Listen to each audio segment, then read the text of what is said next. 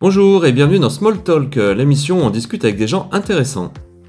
Nous recevrons dans chaque émission deux personnes différentes qui nous parleront de leurs envies, leurs passions et leurs projets.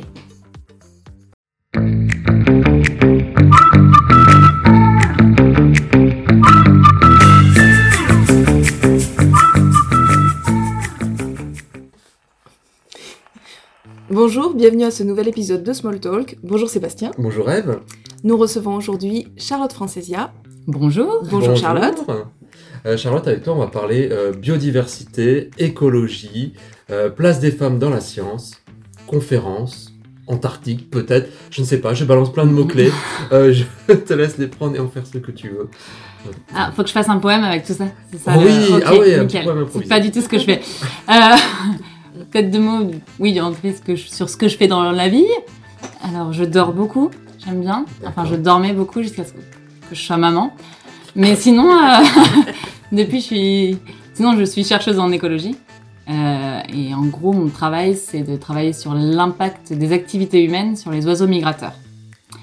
Donc, j'essaie de comprendre un petit peu euh, où ils vont, combien il y en a, quelles sont les menaces qui pèsent sur ces oiseaux-là, et qu'est-ce qu'on peut faire pour euh, sauver, limiter Ouais. la casse Voilà.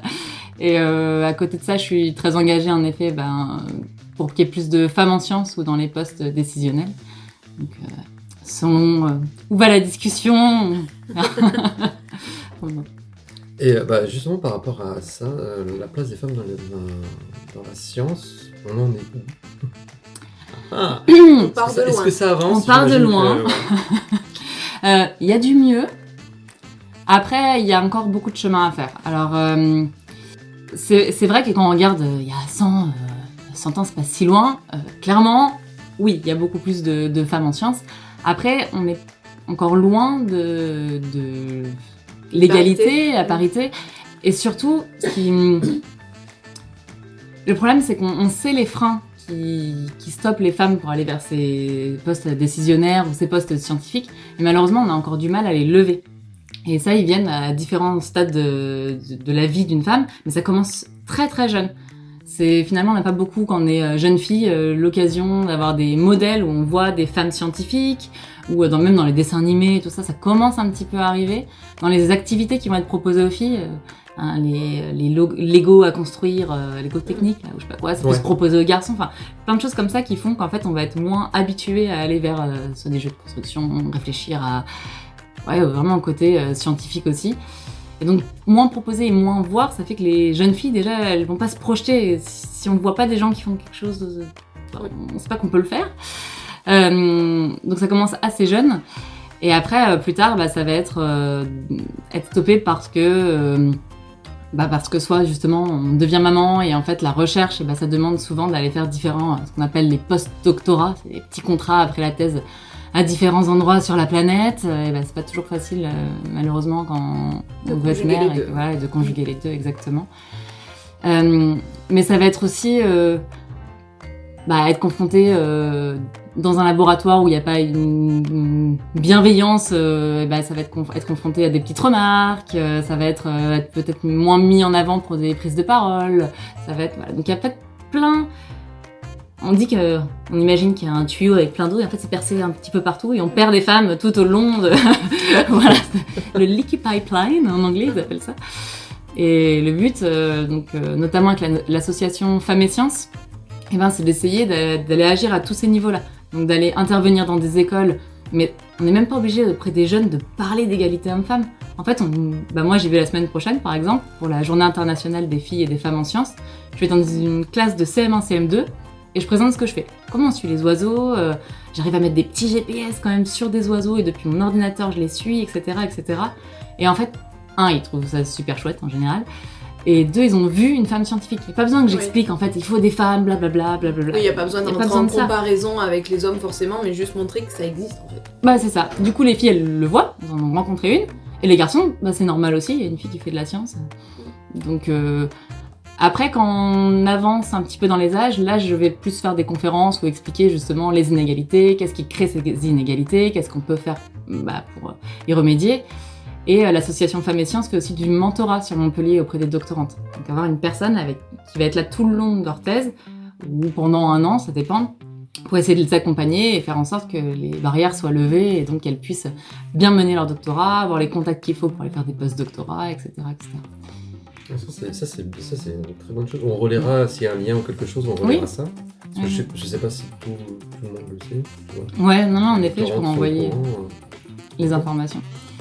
Donc, euh, c'est vrai que euh, c'est une association nationale, Femmes et Sciences, et l'antenne à Montpellier est très active. Il y a pas mal de choses qui sont faites. Et moi, je me... tu parlais de mettre des GPS sur les oiseaux. C'est vrai que je, ouais, je quitte un peu le, le côté euh, femme dans la science, mais on pourra y revenir. hein. Mais du coup, ça m'intéresse. Je... Comment est-ce que tu, tu fais ça Quel, Mm. euh, J'attache mon portable à l'oiseau C'est ça. et je vois s'il arrive encore à Mm. s'envoler. Et euh, non, Non, mais oui, pour capturer. Enfin, C'est- capturer un oiseau déjà pour Ouais. pouvoir le. Donc, en effet, c'est pas évident. Bon, déjà, c'est très très encadré. hein. On n'a pas le droit de capturer des oiseaux euh, comme ça. hein. C'est encadré par le Muséum d'histoire naturelle de Paris. Donc, euh, moi, je suis euh, bagueuse euh, d'oiseaux, euh, donc je peux capturer des oiseaux, euh, mettre ce qu'on appelle des bagues. Alors, en fait, à leur patte, ils ont comme, un, bah, comme une bague, mais à la patte, avec un numéro individuel. Donc, il n'y a que ce numéro pour cette espèce d'oiseau, il n'y a que cet, individu qui l'a. Ce qui fait que s'il est recapturé ou retrouvé mort quelque part, etc., on sait qui c'est. Oui. C'est leur carte d'identité un petit peu. Et avant d'ailleurs, il y avait, c'était que des bagages qui étaient utilisés pour suivre les oiseaux. Donc on baguait, on pouvait baguer avec des bagues avec des couleurs qui étaient visibles de loin par les ornithos, avec les jumelles, donc ornitho, euh, ornithologues, les gens qui, suivent, qui suivent les oiseaux, euh, Bien sûr. un qui aiment. Voilà, les ornithorynques. Voilà, non, Non, rien à voir. Ça, non. Euh, donc avant, on- voilà, c'était vraiment que par les bagues. Donc il fallait beaucoup d'observateurs et puis euh, et on a des millions de données comme ça à travers le monde où on a des trajets d'oiseaux qui ont été vus à un endroit, revus à un autre et c'était comme ça que la migration a été aussi euh, étudiée.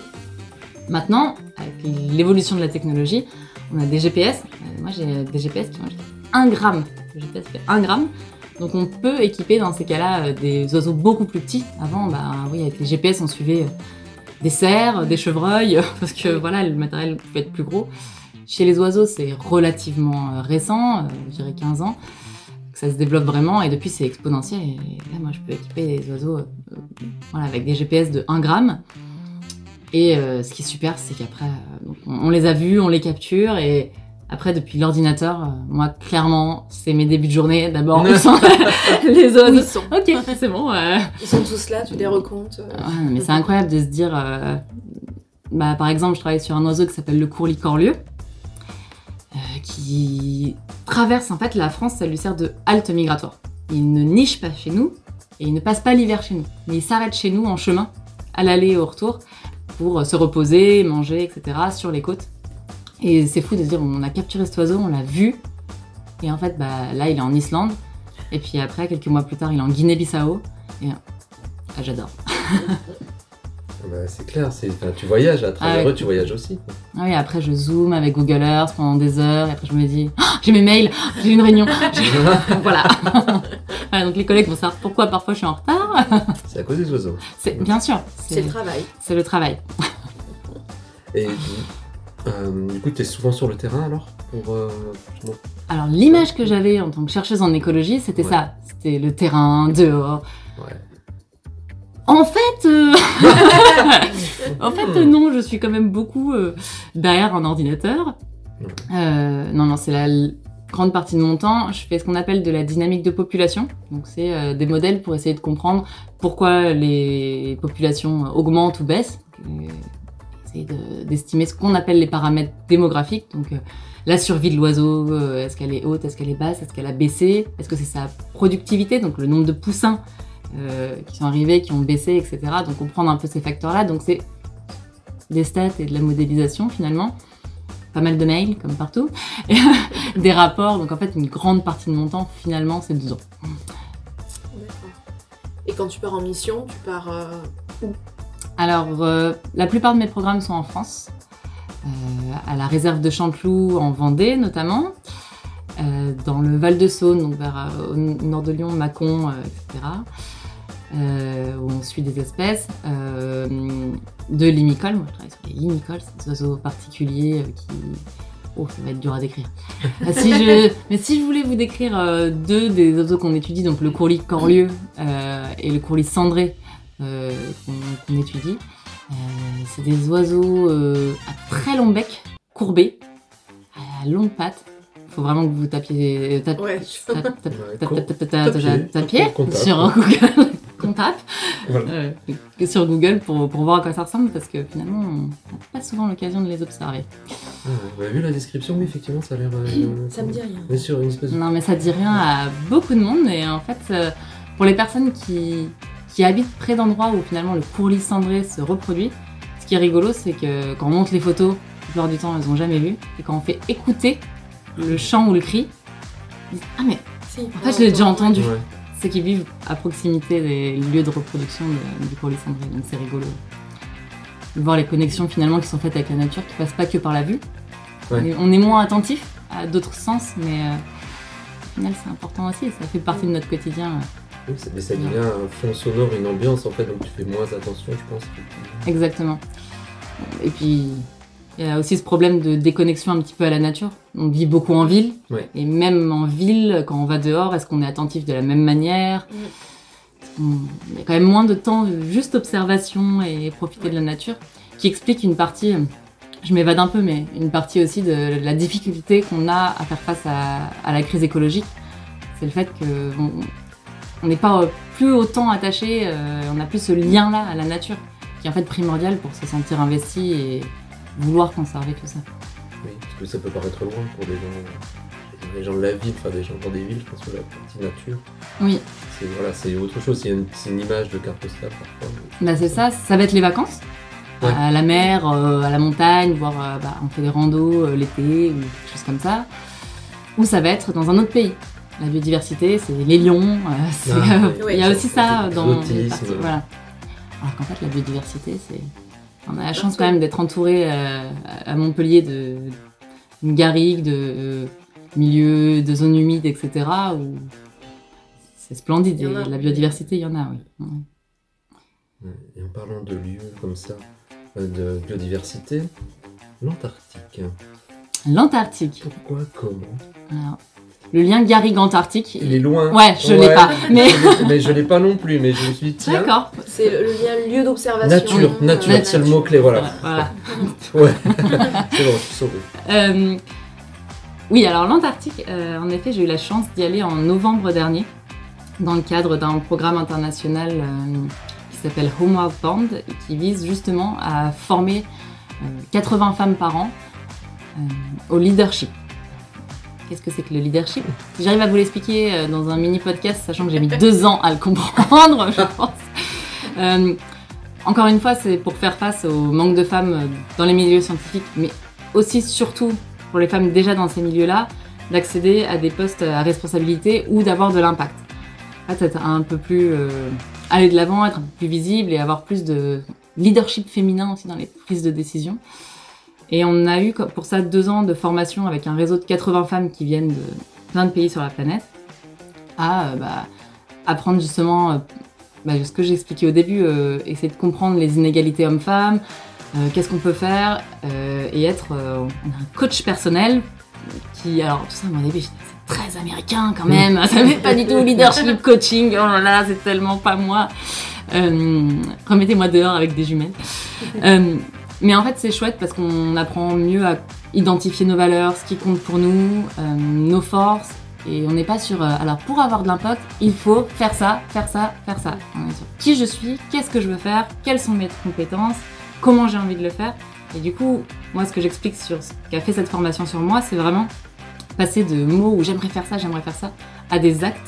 Et donc, on dit, allez, j'y vais. En fait, maintenant, j'arrête de dire non à des choses, je, vais de l'avant, j'essaie d'emmener des gens avec moi et, je le fais à ma manière aussi. J'ai pas besoin d'être sérieuse tout le temps. J'ai pas besoin de respecter des codes euh, qui sont d'ailleurs très souvent établis, enfin, des codes masculins à la base. Euh, typiquement dans les milieux même politiques, en fait, ça a été une femme politique, c'est assez récent. Donc, euh, donc voilà, et après ça se termine par un mois où les 80 femmes scientifiques ont fait euh, une expédition ensemble en, en Antarctique. Et là, c'est quand même quelque chose parce que c'est pas de réseau pendant un mois. Ça, c'est génial. Il n'y a pas de mail, aucun bip, aucun SMS, c'est- le bonheur. Euh, sur un bateau, donc ça veut aussi dire qu'on ne peut pas sortir d'un endroit. Alors on a fait, on est allé en Antarctique, mais on est descendu, mais en soi on peut pas, comme quand on est dans une salle de réunion quelque part, dire moi Non, je sors. et- je sors, je vais faire un tour, je reviendrai ce soir. Donc euh, côté bien être ensemble et euh, se prendre la claque de la à la fois puissance et fragilité euh, de l'Antarctique. Ça donne quand même vraiment envie euh, au retour de se bouger beaucoup, beaucoup, beaucoup. Et surtout, bah, ça a créé des liens incroyables. Enfin, donc ça fait quand même. Moi, j'ai été sélectionnée à ce programme-là en 2019. On devait partir en 2020. Oh, qu'est-ce qui Il y a s'est passé euh, Qu'est-ce qui s'est passé Je sais pas. Et il y a eu un truc euh, planétaire, je crois, qui a fait que aucune d'entre nous ne pouvait partir. Euh, donc ça a été un tout petit peu décalé en 2023. Ah Oui, trois ans quand même. Ouais. Mais au final, on se rend compte que même en France, la crise du Covid, ça a duré un peu longtemps, Mm. les déplacements. Et là, il fallait que tous les pays Oui, raccord. Ah euh, ouais. et que l'Antarctique soit à nouveau euh, Accessible aussi. accessible aussi. Donc voilà, on y allait en 2023. Et là, c'est quelque chose de dire, il y a des femmes avec qui je parle en visio depuis 4 ans. Donc il y a des Ouais. liens qui commencent à se faire, on avait des petites choses. Mais en fait, là, en un mois en Antarctique, c'est... En Antarctique. Enfin, en, en vase clos. Voilà. Et puis, euh, bah, moi, j'ai quand même passé euh, ma première semaine un peu en observation et à me dire aussi, mais... bah, gros surgissement du syndrome d'imposteur, c'est magnifique. On s'est dit, waouh, elles font tout ça. Moi, bah, je... J'étudie les oiseaux, et puis à côté, on a. Alors, moi, je travaille au ministère de l'écologie en Colombie. euh, Bah, moi, j'ai gagné un truc, je peux être astronaute. euh, Moi, ah oui, ok. euh, bon. Oui, Moi, j'ai sauvé des enfants. Et au final, non, mais c'est ça. C'est ça aussi qui fait du bien, qui peut paraître un peu prétentieux. Mais au final, de, quand on commence à discuter avec toutes ces femmes et qu'on parle de solutions, de crises, et puis on voit ces femmes qu'on admire, qui nous écoutent, qui réagissent à ce qu'on dit, qui... Enfin, tout bêtement, par exemple, on a fait un panel, un moment pour parler de... Vraiment expliquer les enjeux euh, crise biodiversité et climat. Parce qu'on se rend compte qu'on parle beaucoup de climat, mais un peu moins de biodiversité. Et que là, dans les 80, elles viennent me voir en disant Tu fais partie des quatre personnes là pour le panel Moi Mhm. Donc, en fait, c'est chouette et ça donne pas mal de, de billes. Euh, Là, je le dis pour moi, euh, mais en fait, c'est ça en général. On se rend pas compte parfois de ce, bah, ce qu'on a appris ou l'expertise qu'on a qui est toujours bonne à partager. Et à partir du moment où on est dans un contexte qui permet de discuter et qui permet de. euh, Au pire, de se tromper, ou en tout cas de s'autoriser à se tromper ou à pas être clair, etc. Ça fait des échanges euh, super riches. Et euh, ouais, je me suis sentie grandir aussi dans ce voyage-là et en me disant à la fin, ouais, mais en fait, on peut faire tout ça. Ou, j'ai la chance d'avoir aussi ce réseau-là, ce qui fait que euh, si je veux. Par exemple, moi, je suis un petit peu frustrée des fois sur le côté scientifique de dire, bon, voilà, je suis scientifique, mais en fait, être scientifique, ça ne suffit pas du tout pour affronter la, crise environnementale. Il faut. euh, enfin, je peux continuer à écrire des articles scientifiques en soi. Bon, l'article en lui-même n'a pas d'impact. Et là, d'être avec des femmes qui travaillent dans les gouvernements et qui sont vraiment le lien entre la science et les gouvernements, bah, travailler avec elles sur comment on fait en tant que scientifique pour que les messages passent, euh, qu'est-ce qui est écouté, qu'est-ce qui marche pas du tout, qu'est-ce que. Voilà. Plein d'apprentissage aussi sur euh, les actions euh, menées. Donc une belle expérience. J'ai vu quelques photos euh, sur Mm. Facebook, ça a l'air quand même incroyable. Ça a l'air euh, Une autre planète. indescriptible, ouais. C'est ça. Alors déjà, euh, c'est rigolo. J'ai fait une conférence hier que j'avais appelée justement à la découverte du continent bleu. Parce que moi, ce qui m'a marqué, c'est que je m'attendais à avoir un, Du blanc. voilà, du blanc avec des manches au-dessus. En fait, je suis arrivée, euh, il y a des montagnes énormes. C'était la péninsule antarctique. Donc, c'est vraiment euh, au sud de, de l'Amérique du Sud. On traverse le passage du Drake. Et après, on arrive à la péninsule antarctique. Et en fait, c'est des montagnes et c'est plein de bleu. C'est. En fait, la neige compressée, elle, elle devient bleue. Et puis, euh, très compressée, elle devient transparente. et ça fait des, lueurs de bleu entre bah, le ciel, l'eau, euh, les différentes glaces. les- Et en fait, c'est plutôt le bleu qui m'a marqué. euh, Ouais. je, je trouvais ça rigolo. ça- Ouais, ça ne correspondait pas à l'image toute blanche que j'avais. euh. Qu'on peut voir dans des films, par exemple. ou trucs comme Oui, ça. après, c'est pas du coup une autre partie de l'Antarctique, ça va être plus le bloc blanc, euh, certainement, mais là, de ce qu'on a vu, euh, moi, ça m'a marqué. et je- Là, pour le coup, on parlait d'observation, on peut s'asseoir et regarder, c'est tout. hein.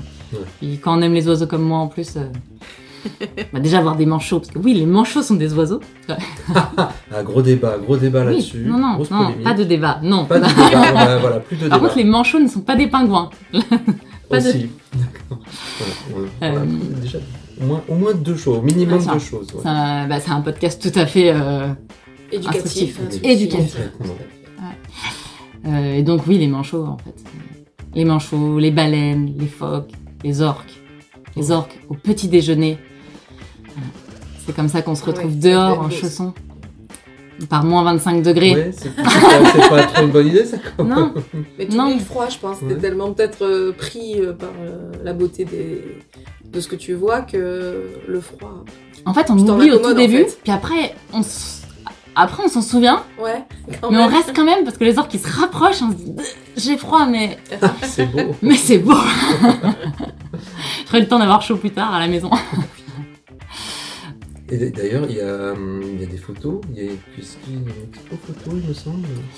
Alors, euh, pour l'instant, il y avait une, il y a une expo photo des photos d'Anne Charmentier qui est partie dans une autre cohorte, qui est une chercheuse de Montpellier euh, également. Et euh, c'est aussi grâce à elle que j'ai connu le programme et vu que quand je serai grande, je veux être Anne Charmentier, ben, j'ai fait tout comme elle.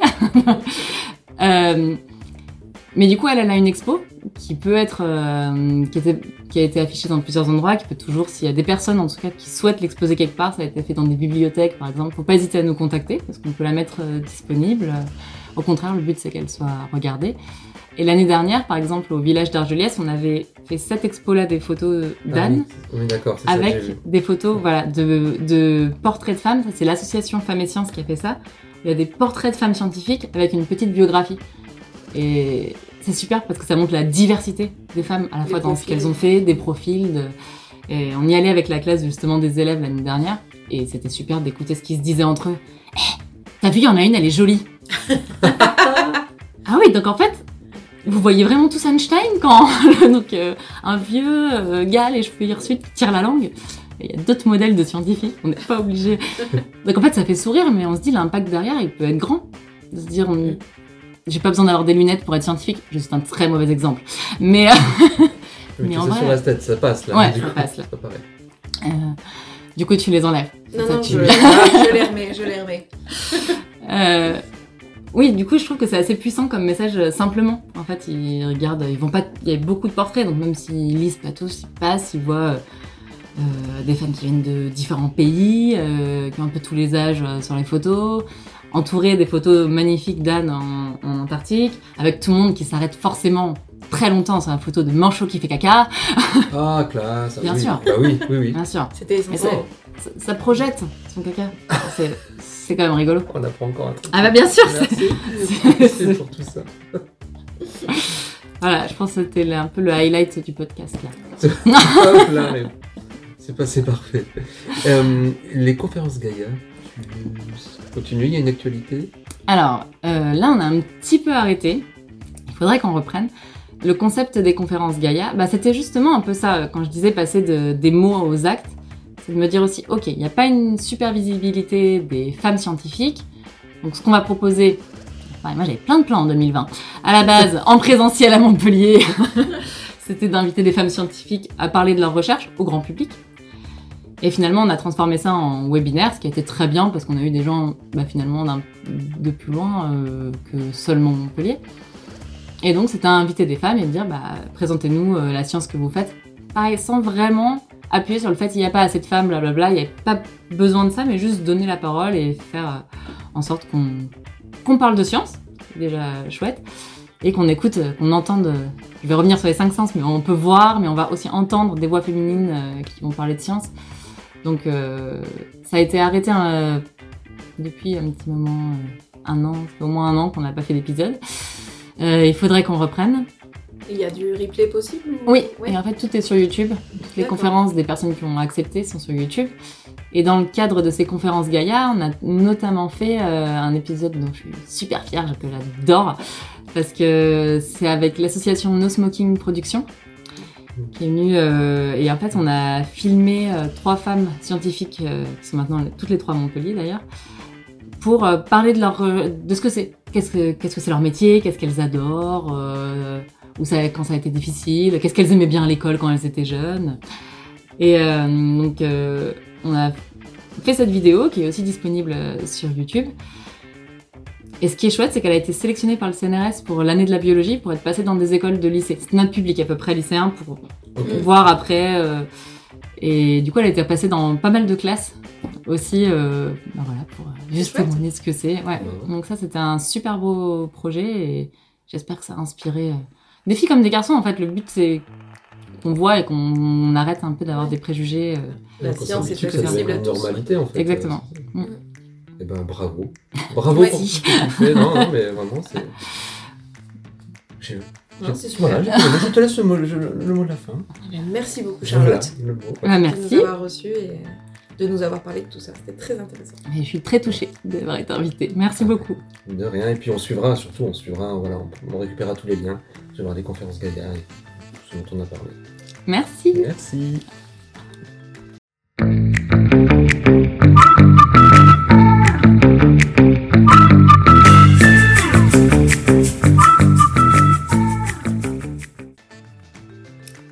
Bonjour, nous voici pour un nouvel épisode de Small Talk. Bonjour Sébastien. Bonjour Eve.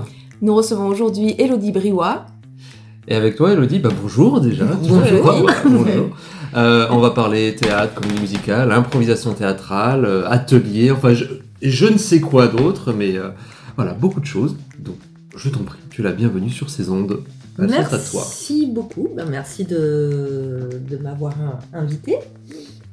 Euh, Est-ce que vous voulez que je commence euh, Par le début le Ce que tu Si veux. tu par le début Tout a commencé. Alors, bah, on va parler d'abord d'une. euh, On va parler de passion, surtout pendant tout ce, ce temps, parce que c'est vraiment, euh, je pense, ce qui anime le plus euh, ma vie, qui est à la base le théâtre.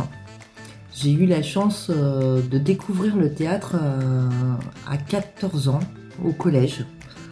Euh, J'étais quelqu'un d'extrêmement euh, introverti, mal, euh, mal dans ma peau. Et il y avait en bas de chez moi un petit théâtre. Euh, mais- c'est mes parents qui m'ont qui m'ont inscrit euh, parce que euh, à la base j'écrivais des spectacles pour mes sœurs. T'étais autrice J'ai déjà. j'ai écrit, j'ai écrit ma première pièce qui s'appelait La mort du tigre à 7 ans. J'avais mis en scène mes, mes deux frangines qui étaient plus petites que moi. Et en fait, c'était une enquête policière.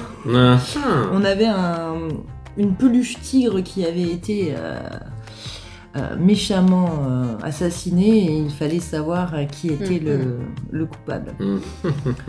Donc euh, voilà, euh, je faisais plein plein de spectacles avec mes frangines et mes parents se sont dit bah tiens on, on l'inscrit euh, au théâtre, chose que j'aurais jamais osé faire euh, de par moi-même parce que dans le cadre familial ça allait bien, mais euh, parler à d'autres personnes euh, c'était impossible.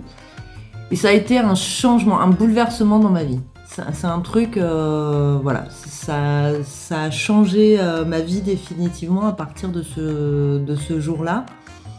Ça m'a permis de jouer des pièces. J'ai commencé dans une compagnie à Paris qui s'appelait la compagnie Crève, qui était à l'époque dirigée par euh, Bernadette Sanso et qui était une metteur en scène extrêmement exigeante. Elle était très dure, mais par contre la qualité de ses spectacles était, euh, était exceptionnelle, puis c'était, c'était varié, on, on travaillait, euh, on a joué par exemple euh, Bérénice de Racine, en travaillant avec un photographe, avec des musiciens, avec un philosophe. Donc euh, Oui. quand on a euh, 18 ans, c'est, c'est- C'est énorme. voilà, Ouais. c'est des opportunités, c'est, c'est, vivre le théâtre, mais euh, sous, divers, euh, sous diverses ouvertures. Et, euh, et voilà, donc euh, grande, euh, Révélation. grande La révélation, passion, voilà. À partir de là, donc euh, des années euh, où au sein de cette compagnie, j'ai eu la chance de, bah, de faire euh, des spectacles, euh, de participer à des projets d'écriture. On, a joué euh, dans des grands théâtres aussi, donc euh, c'était chouette. J'ai pu jouer au, théâtre 13 à Paris, euh, dans des petits théâtres à Clermont-Ferrand, vraiment des endroits improbables, mais bah, c'était ma vie, c'est ma vie de rêve, quoi. C'est super, super agréable. Ah bah oui, comme adolescent, c'est... Mais euh, voilà, le seul truc, c'est que je, à cette époque-là, je refusais catégoriquement d'être euh, intermittente du spectacle et d'en faire euh, mon métier parce que c'était vraiment une passion et j'avais envie de vouloir que ça reste une passion. Ça, c'était, c'était mon but de continuer à vibrer, à vivre le théâtre et puis à avoir aussi des rôles que je choisissais, des rôles qui me plaisaient, des rôles super intéressants et à me dire bah, si ça devient alimentaire, est-ce que Mm. j'aurai euh, est-ce que j'aurai autant de choix? Est-ce que je pourrais je, euh, est-ce qu'on peut être euh, de premier rôle euh, com- comme ça euh, Je voilà, j'avais un peu de mon talent. Non, puis le statut peut apporter une certaine anxiété, enfin anxiété, une Donc euh, insécurité. Donc ça, ça- en fait, c'était un, un- un excellent compromis pour moi. Et parallèlement, donc j'ai développé une, euh, une carrière dans le domaine de l'enfance. Euh, je travaillais pour un service éducation dans une mairie, donc ce qui me laissait déjà du temps. j'a- J'avais du temps libre et euh, bah, j'étais j'étais auprès d'enfants, donc. quand on organise des grands événements, des grands jeux, des chasses au trésor de pirates, etc., ça, ça restait quelque part euh, du théâtre. Quoi. Moi, je, je trouvais ça fabuleux. J'étais payée euh, pour faire des trucs que, que j'adorais. euh. J'ai organisé des colos où pendant une semaine, on était des Indiens. On, on mangeait indien, on dormait indien. C'était des tout petits bouts de, de 3 ans. Et euh, c'était euh, voilà, c'était un super équilibre entre ce que je vivais en, en dehors du milieu professionnel et ce, ce domaine professionnel qui prenait de plus en plus euh, l'allure de ce que je vivais à l'extérieur. C'est- C'était chouette. Et euh, ben, ça aurait pu continuer comme ça, euh, tranquillou. Et euh, un jour, je me suis dit, mais il y a quand même une passerelle entre ce que je fais à l'extérieur, ce que je fais dans mon métier. Il y, a- il y a vraiment moyen euh, de, de, De lier. de lier. Et euh, à l'époque, j'habitais encore en, en région parisienne et du coup, euh, c'est là qu'est intervenue bah, la découverte du clown. Hmm. Euh, le clown à l'hôpital, en fait, euh, ça a été pareil, une révélation en disant mais je fais du théâtre, je travaille avec des enfants. Euh, si je mixe les deux, qu'est-ce que je peux faire du théâtre avec les enfants? Et je me suis formée auprès d'une association de région parisienne pour devenir clown dans, les hôpitaux. Donc là, ça a été encore plus kiffant. Euh, parce que euh, parce que euh, c'est une autre démarche. En fait, le, le clown, on travaille euh, la même chose qu'au théâtre. Donc, on va travailler, euh, on va se baser énormément sur nos émotions. C'est de l'improvisation. Je ne le savais pas à l'époque, Mhm. mais c'est de l'improvisation. Tu rentres dans une chambre et tu vas inventer une histoire, emporter, euh, emporter les gens dans un autre endroit, euh, être euh, des explorateurs pendant 15 minutes. euh, et, et ça, ça a été aussi un, un énorme, un énorme kiff en fait. Vraiment le, ce qui me manquait. Et puis ça, ça voilà, tout était, tout était lié, tout était, tout était à sa place. Donc peu de après avoir euh, découvert le, clown, Euh, à cette époque-là, bah, je vais avoir 30 ans.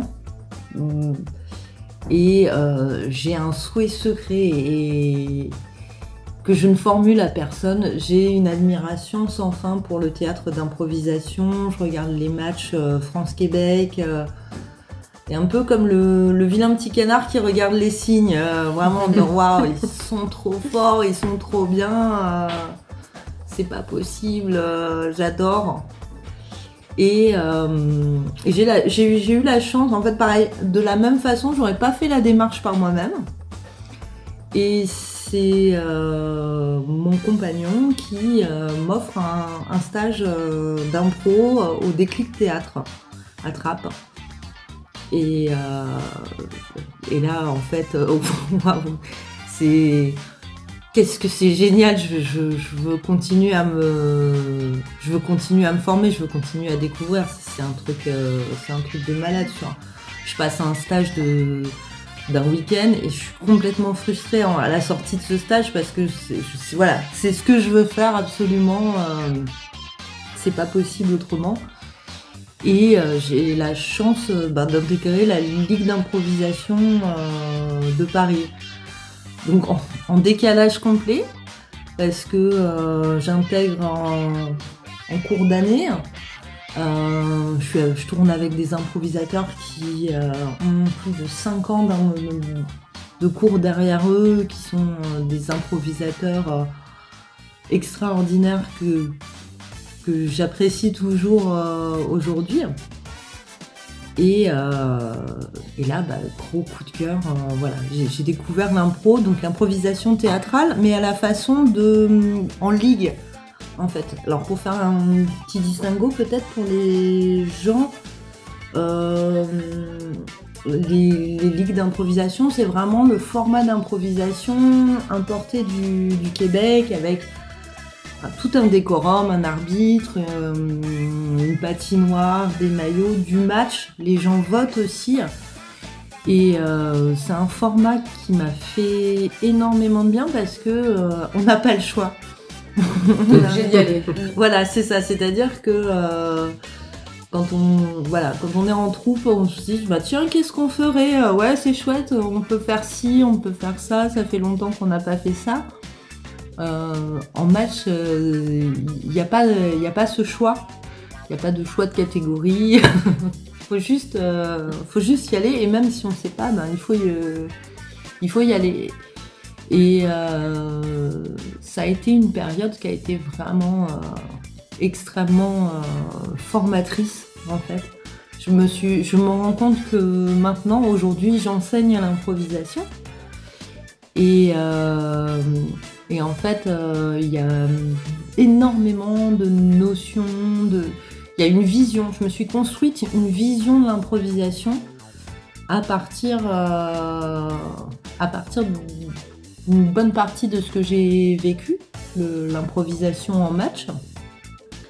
Et aujourd'hui, grâce à, ben, à des amis qui sur Montpellier, la, la différence, c'est surtout que j'ai trouvé euh, une troupe. Et une troupe, c'est un cœur.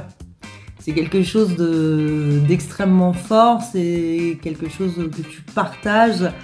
Donc euh, il y a moins la, notion euh, d'obligation, mais par contre euh, il y a le plaisir de construire ensemble, d'inventer des formats, de, de se donner des défis, des challenges. Et, et c'est ce que j'aime aujourd'hui euh, dans, mon- dans ma troupe de Montpellier. Et tu avais arrêté complètement le théâtre de texte après avoir découvert l'improvisation ou t'as continué euh, Alors en fait j'ai eu une période, euh, une période de, on va dire de, de latence parce qu'en déménagement en- entre Paris et euh, et Montpellier, euh, il a fallu que je retrouve mes repères. Et puis bon, euh, faut la, la parentalité aussi. Ça, prend du temps. alors, c'est- quand même quelque chose qui, qui te laisse moins de, moins de place. Euh, Mais euh, j'ai retrouvé une troupe euh, de théâtre, donc j'ai repris euh, le théâtre en- sur Montpellier, j'ai joué au Festival d'Avignon, une pièce- quoi, 12, 12 hommes en colère. C'était une super, euh, super chouette expérience, mais euh, c'était l'impro qui me manquait. Vraiment, à ce, moment-là, c'était l'impro qui me manquait. Aujourd'hui, dix ans plus tard, en fait, j'aimerais bien voilà, trouver un, équilibre parce que depuis, c'est rajouté, se sont rajoutés plein de choses. Euh, donc, de, l'impro, j'ai pu me mettre à la, à la mise en scène euh, via une, une compagnie qui s'appelle euh, le CEMOUS, qui est le centre euh, musical. Excusez-moi, je- c'est- alors, c'est- le CEMOUS de Juvignac, en fait, qui est une, une com- euh, une compagnie qui mon- monte des comédies musicales. D'accord. Et là, pareil, parfois la vie est merveilleuse, les pièces du puzzle euh, s'assemblent à la perfection. Comédie musicale qui est comme une catégorie euh, que, j'adore en, termes de films, Les Demoiselles de Rochefort. euh, voilà. Ça a baigné vraiment mon, mon enfance, mais c'est pas quelque chose que j'aurais abordé de façon scénique et artistique à la base. Et euh, j'ai eu la chance pendant deux ans de mettre en scène euh, les comédies musicales du CEMOUS, donc euh, Side Story et Corsair. Et, euh, pareil, alors là, on, tombe dans. On a des contraintes artistiques, il faut on a 14 personnes sur un plateau. Pour West Side Story, c'était assez extraordinaire parce que tout le monde a le film en tête. C'est des longs travelling de, de 7 minutes, donc scéniquement, c'était des gros défis pour garder toute l'intensité, euh, toute l'intensité des scènes euh, sur un espace qui est quand même assez réduit. Euh, donc des défis visuels, de création de, plateaux, de, d'éclairage. Et, voilà, pareil, encore un gros kiff. Donc Mhm. En- tout ce que j'aime dans la vie, en fait, bien. euh, se- s'assemble petit à petit. Ça, ça donne une, une espèce de pièce improbable, euh, mais c'est euh, et- mais extrêmement riche en fait. C'est ça que j'apprécie, c'est quand tout ce que je peux faire est, est extrêmement varié et aujourd'hui, c'est ce qui est important, c'est la retransmission. Voilà, je- il y, a, il y a quelque chose, voilà, je vous, je vous ai livré mon, mon parcours personnel, Tout à fait. qui est un parcours voilà, de, de joie, de, de, de bonheur, euh, de gros kiff intense. Et, euh, et ce qui est chouette, c'est que ça aujourd'hui j'ai les moyens de faire kiffer les gens à la- de la même manière en fait, que ce soit euh, en clown, en, théâtre. Donne des cours euh, ou en improvisation, donne des cours à des collégiens, euh, que ce soit de théâtre, on monte une pièce ou d'improvisation, euh, accompagner les adultes sur les scènes de comédie musicale, former à, l'improvisation. En fait, c'est merveilleux de pouvoir planter toutes ces petites graines et se dire, ben voilà, tout le plaisir Mm. Que, que j'ai, tout le bonheur que, que je trouve à- dans, dans ces différentes disciplines, c'est le mettre à la portée des autres en fait. C'est. C'est beau. C'est beau. c'est ça. Oh bah, euh, je me plains pas, hein, je me plains pas. et, et pour 2024, c'est quoi tes projets Tes envies même? Alors, 2024, on y est. Tout à fait. Pour le reste de 2024. Euh, bah là, euh, j'avais eu donc ces deux dernières années avec les défis de mise en scène de comédie musicale, euh, ça a été vraiment un, un gros kiff. Là, là, je pense que l'étape euh, ultime, celle qui, celle qui me manque, c'est de réussir à, à écrire et me mettre en scène seule. Mhm. Voilà, passer un petit, un petit cap, mais euh, euh, j'adore m'occuper des autres, j'adore travailler avec les autres. Mais comme tu disais tout à l'heure, euh, Eve, euh, ça fait un moment que j'ai pas joué en, théâtre scénique. J'aimerais avoir un vrai défi de, un vrai défi de, jeu et donc d'écriture avant ça, pour pouvoir, voilà, prendre, prendre un autre risque. Euh, et, Parce que là, ça serait tout de, de A à Z en fait. bah, Écriture, mise en scène et, alors, et mise- interprète. Voilà, mise en scène, il faut absolument euh, quand même une aide extérieure Ouais. parce que même regard, euh. malgré euh, malgré l'expérience, tu maîtrises euh, tu maîtrises pas tout, donc euh, forcément et tant mieux parce que ça veut dire aussi qu'à chaque étape tu, rencontres de nouvelles personnes, c'est de nouvelles opportunités, donc euh, donc euh, voilà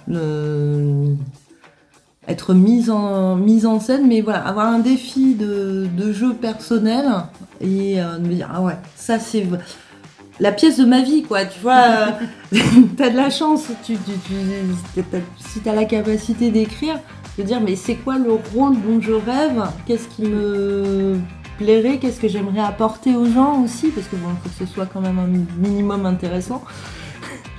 Mais euh, euh, monter cette petite marche euh, là, ce serait vraiment, ce serait vraiment chouette. Eh ben, c'est tout le mal qu'on te souhaite en tout cas. et, et bien, on va te dire merci, parce qu'on est vraiment à la fin de cet entretien. Waouh Merci beaucoup. euh, Eh ben merci, à toi, vous deux. Thank you.